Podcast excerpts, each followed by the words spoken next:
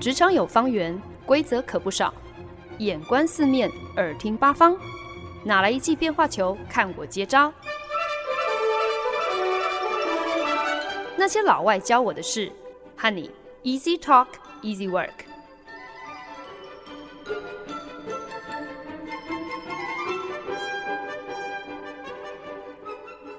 您现在收听的是《那些老外教我的事》，我是焕恩。几个月前呢，客户将某位派驻日本的主管调回，升任亚太区的高阶行销长官。他在亚太等于就是立足于一个一人之下、万人之上的地位哦。那这个客户呢，战绩也是挺辉煌的，从中国转调日本，替客户公司呢打下了大片江山。如今被调回亚太总部，也算是对他一路走来拼命三娘的任重道远。给了非常大的肯定。我们家老板呢，多年前就曾经和这位客户萍水相逢，可是其实并没有真正的合作关系啦，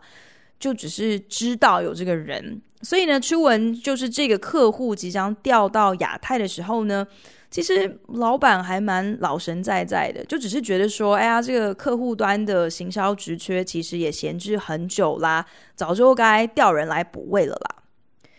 可是这个客户竟然能够打遍亚洲无敌手，一路扶摇直上哦！想必不管是他调教手下喽啰，或者是使唤合作代理厂商，一定都有一些本事啦。我们都知道新官上任三把火嘛，只是老板万万没有料想到，其中一把火竟然会烧到他的头上来。从去年十月开始呢，我们就接手了三件涉及全亚太的专案，三件专案对口三个不同的客户，需要解决各不相同的问题，因此呢，必须要定定的策略也都不一样。我们和这三个客户呢，基本上缠斗了将近半年哦，自始至终呢，都是很凄惨的，用一个往前走三步就要倒退两步这样的一个龟速在匍匐前进，诶。每个礼拜呢，这三个案子基本上就是轮流在出包啦。要么呢，就是客户忽然间失忆，完全忘记自己同意过什么、看过什么，甚至可能连自己到底要什么都可以忽然之间一问三不知，或者是跟他上个礼拜的回答是完全相反。不然呢，就是客户任性、失控、大暴走，讲什么道理都听不进去。再不然呢，就是完全无脑，没有任何独立思考的能力啊，只会不断的去重复上面长官下达的指示，硬是要把很多拗口别扭的官方用语塞进文案当中。诶，正常人讲话的时候根本就不是这样讲的嘛。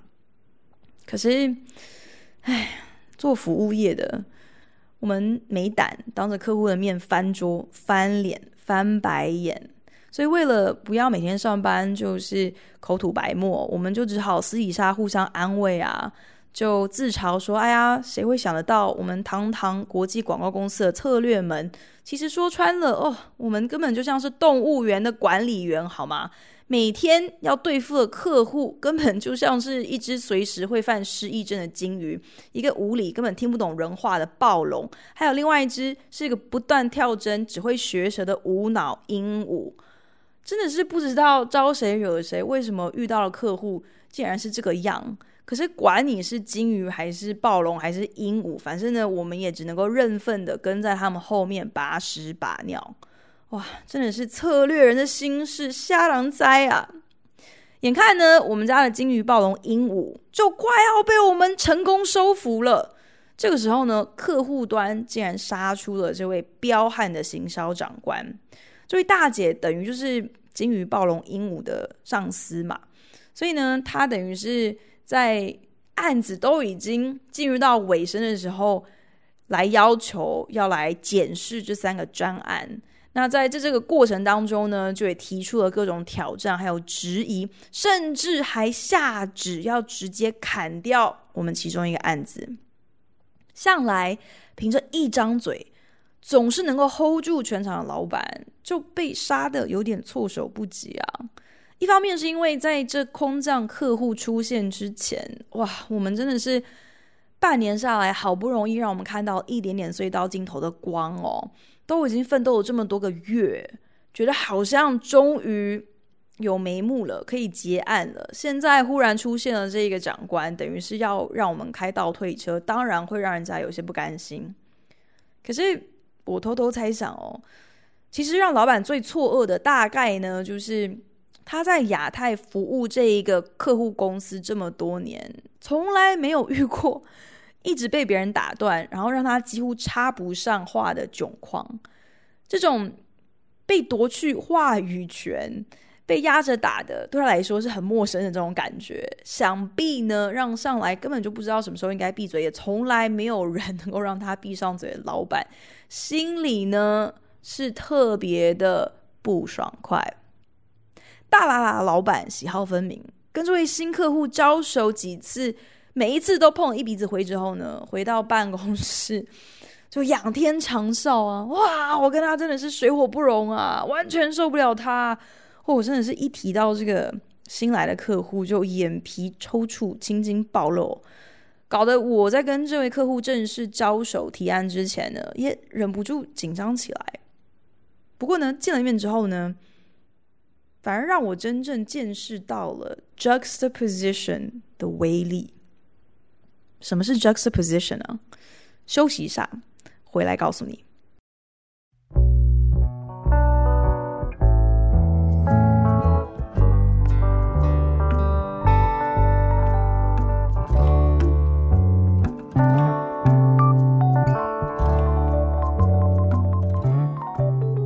现在收听的是《那些老外教我的事》，我是节目主持人焕恩。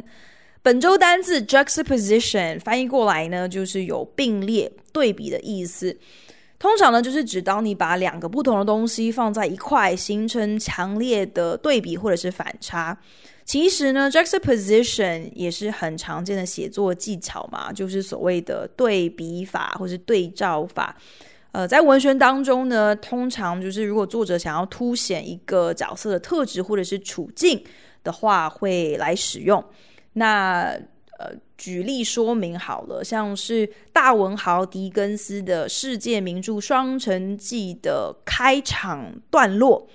就是一个很好的范例。那是最好的时代，那是最坏的时代，那是智慧的时代，那是愚蠢的时代，那是信任的时代，那是怀疑的时代，那是光明的季节，那是黑暗的季节，那是希望之春，那是绝望之冬。我们应有尽有，我们一无所有，我们直奔天堂，我们直奔地狱。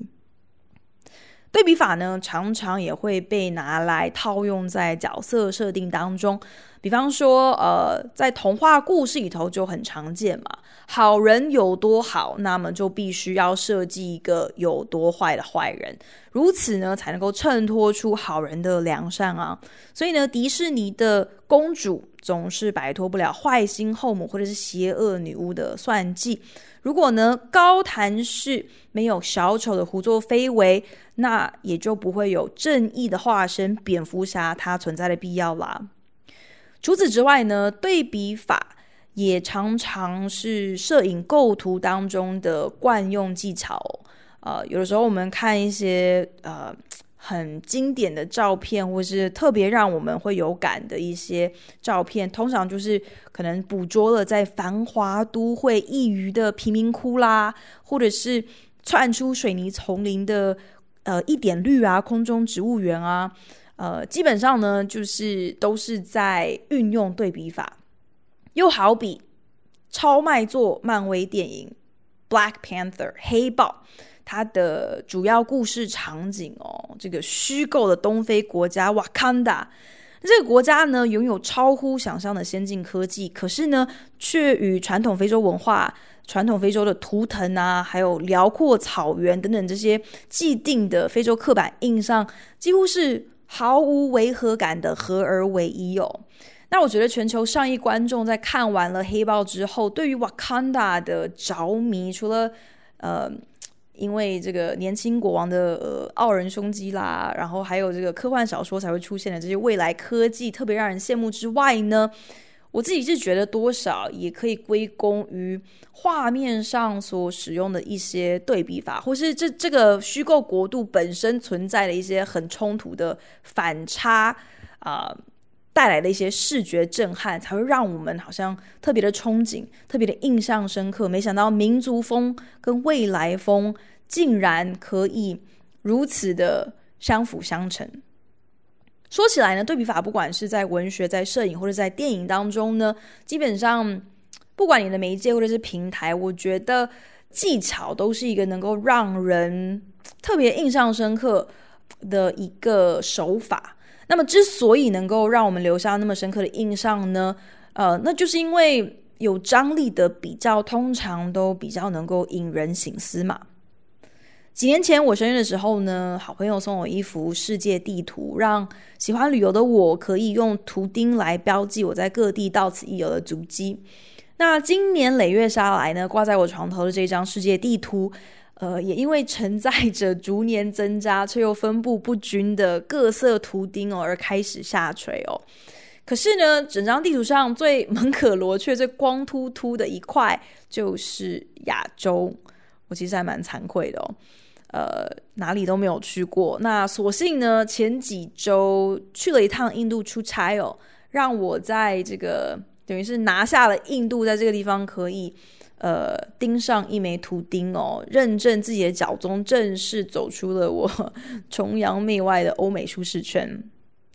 要说到令人醒色的对比，哇，印度真的俯拾即是哦，街上不乏穿着光鲜亮丽的上班族，看起来和一般大家熟悉的繁华大都会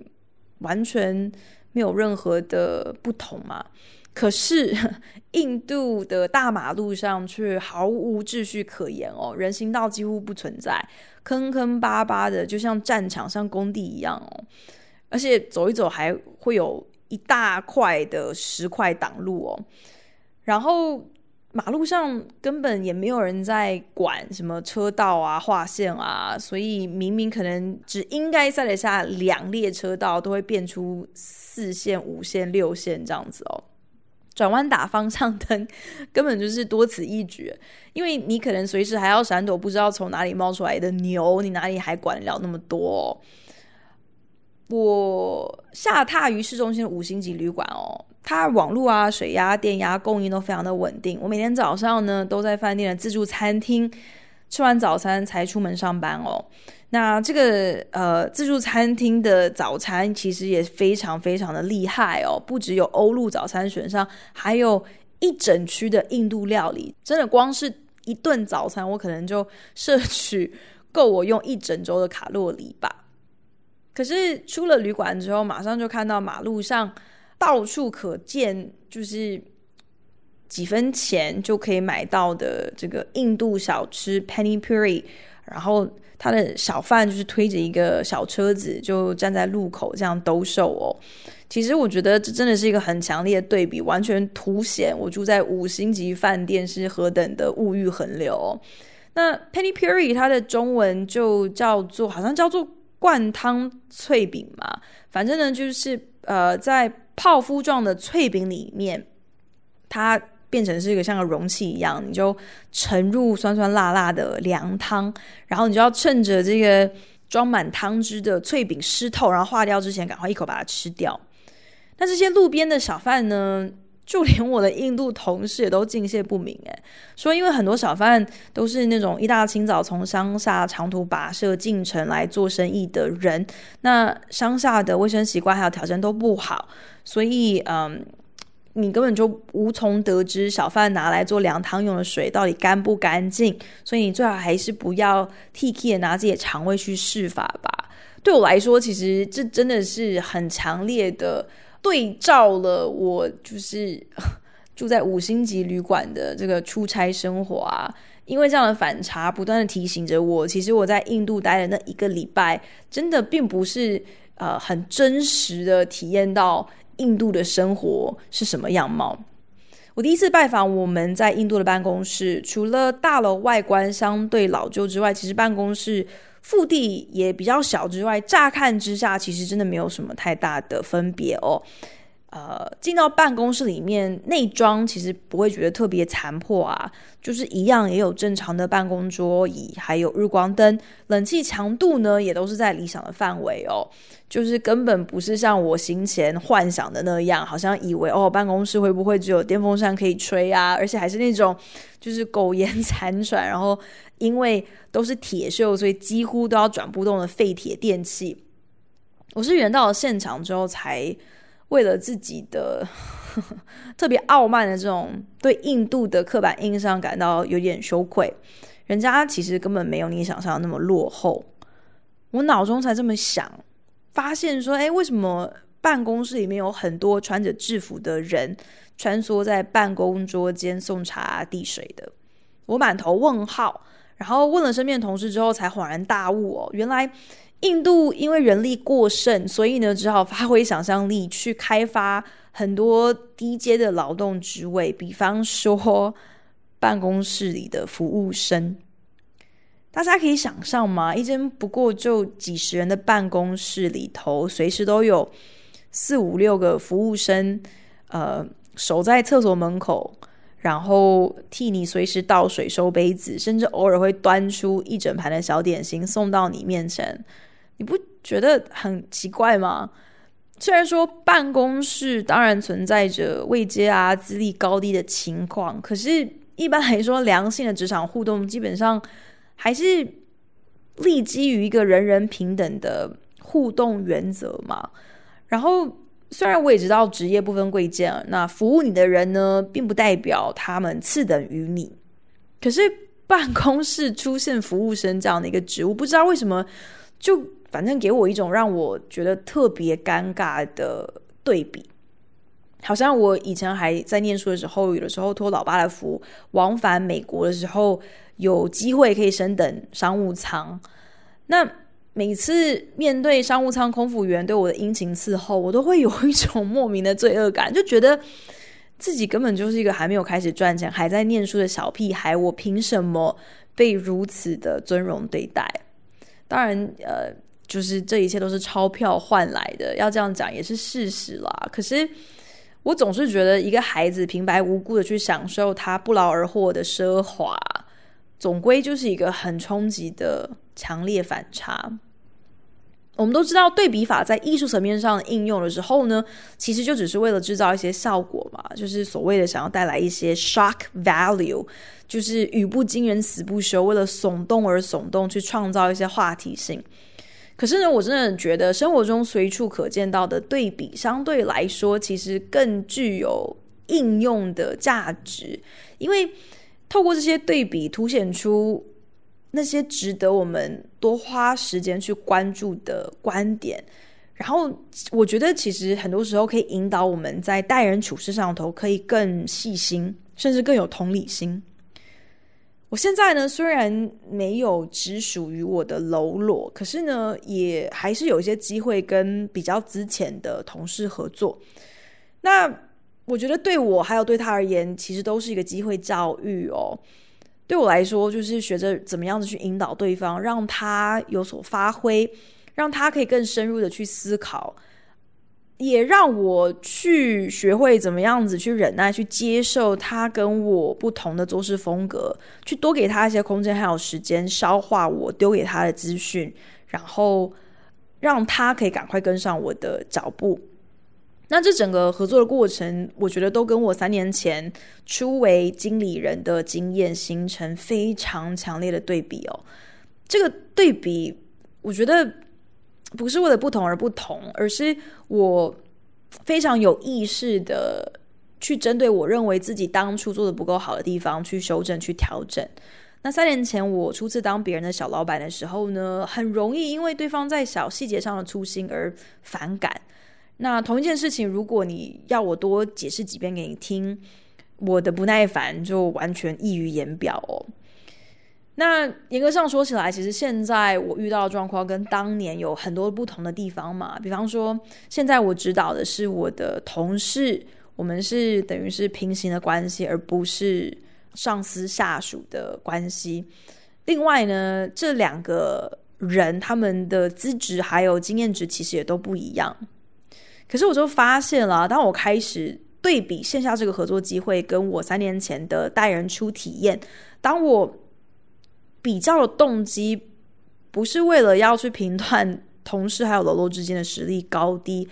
而是去探究说我自己待人的心态到底是想要炫耀自己有多聪明，还是真心的想要同心协力的把一件事情做好。这个对比这个比较忽然之间，我觉得就有了意义，就有了应用的价值。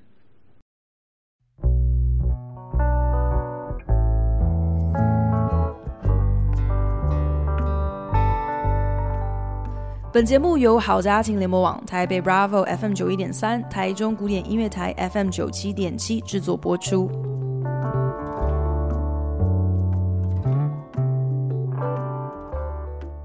本周单字 juxtaposition，跟大家讨论充斥我们生活当中的各种对比还有反差，也跟大家聊到说，其实当你费心去留意这些对比的时候。对我们来说，到底又可以有些什么样的意义呢？前几个周末呢，受朋友邀约去看了一场新加坡电影哦。这个电影叫做《幻土》，梦幻的幻。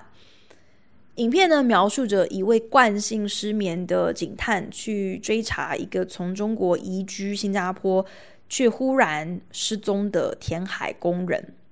那这整部电影呢，其实至于我们所熟悉的新加坡硬伤。就是一个很强烈的对比啊！如果有看过《Crazy Rich Asian》就是《疯狂亚洲富豪》这部片的听众朋友，应该都会同意哦。这部好莱坞电影基本上就是免费替新加坡拍了一支观光宣传影片嘛，把新加坡拍的是既时尚又华丽，又不失东方文化的魅力，根本就是一个完美的中西合璧的城市，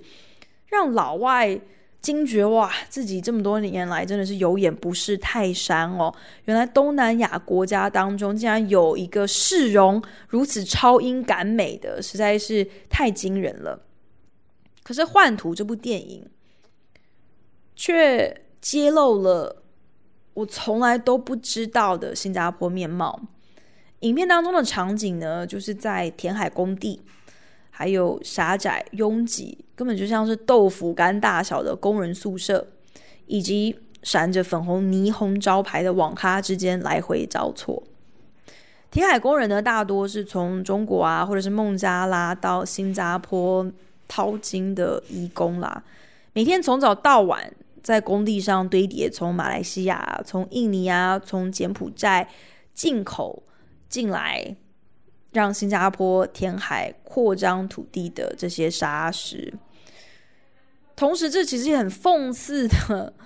让这些移工们好像即使护照被工地的工头扣留了，却还是能够走遍世界各地，周游列国。这些工人下工之后呢，回到根本没有任何隐私可言的宿舍，空间狭小到。他们几乎就是坐在马桶上，然后坐在炉边煮泡面，塞了两张上下铺铁床的房间，几乎连转身的空间都没有。铁床上铺着薄如纸的竹席哦，真的难怪这些工人可能就算一天工作十几个小时，也可能彻夜难眠。那睡不着觉的时候呢，就到对街的廉价网咖打游戏、爆粗口。虽然呢，网咖的空间同样昏暗拥挤，而且呢，你几乎就是要跟隔壁的人肩并肩哦。可是戴上耳机，打开荧幕，好像至少你可以暂时逃避现实，到另外一个世界里。网咖四面惨白的墙，就这样子圈困住了这些同为失眠所困的惨白人生。每一张挂着两弯黑眼圈的阵容，脸上唯一的光彩，来自于电脑荧幕忽明忽灭的五光十色。看完电影之后呢，朋友介绍我认识他大学期间因为参与公益活动还有创业孵化器所结识的一些伙伴。我们一行人呢就边聊边闲晃，然后不知不觉的就移步到了一个露天停车场改建的。户外水耕农场兼酒吧，我跟听众朋友报告，我这辈子从来没有跟如此文青的一群人去到一个比这个水耕农场兼酒吧还要更文青的地方去谈论比当晚我们聊的啊、呃、还要更文青的话题，真的就是一个极度文青的夜晚。那所谓的水耕栽种呢，就是不使用土壤的一个耕种技术啦，只透过水来提供植物所需要的所有养分。那另外呢，可能会呃兼用像是泡棉啊、木质纤维啊，或者是沙粒的材质去固定植物的根部。所以呢，我们在那个停车场基本上呢，就像是一个大沙河。你等于是呃将水管管线安置在停车场的水泥地上之后呢，在上面再盖上一层沙哦，所以有一点像是一个水泥沙滩的感觉啦。这个停车场沙河的正中央，因此呢，就会出现什么，像是一株香蕉树啊，然后还会有一条什么人工河，河上还架了一个 DJ 台这样的一些奇景啦。我们一行人呢，就在这个人工河边搭起的一个帐篷里，聊食品安全，新加坡年轻世代的。莫名失落感，宗教信仰的无济于事，社会反动力量所带来的安定感，等等等等等等，太多太多，我根本都记不太清楚，因为真的是极尽假掰之能事的话题。我们六个二三十岁的年轻人，能够乘着周六傍晚的徐徐凉风，聊这些言不及义的话题，直到清晨时分。这至于我们。前几个小时才刚刚欣赏完的那一部写实又超现实的电影《幻土》，哇！我真的觉得这何尝不是一个社会阶级有分贵贱、资源分配极端不均的强烈对比。刚刚从客户那边开会回来的老板，喜滋滋的跟我们说：“哦，他在客户端那位走马上任的高阶行销长官面前，总算扳回一城了。”原来呢，稍早他是去跟我们客户端的亚太行销长，等于是大大大大客户，还有这位新任行销主管开会讨论间呢，老板就刻意的跟呃那个亚太行销长提到啊，说他之前委托给我们处理的某项业务产品呢，老板可能需要利用周末时间亲自送到行销长的府上。借此呢，暗示那位处处让咱家老板碰壁的这个新任行销主管，哦，我们老板跟他的顶头上司交情匪浅哦，还可以周末到人家家去拜访哦。节目一开始的时候提到哦，客户那边呢转调来了一位高阶行销主管，这主管呢做起事来是一板一眼哦，比。我们家那个老爱打断别人说话的老板更会打断别人说话，就连向来长舌到真的是只要他一开口，我们所有人都知道自动放空的老板，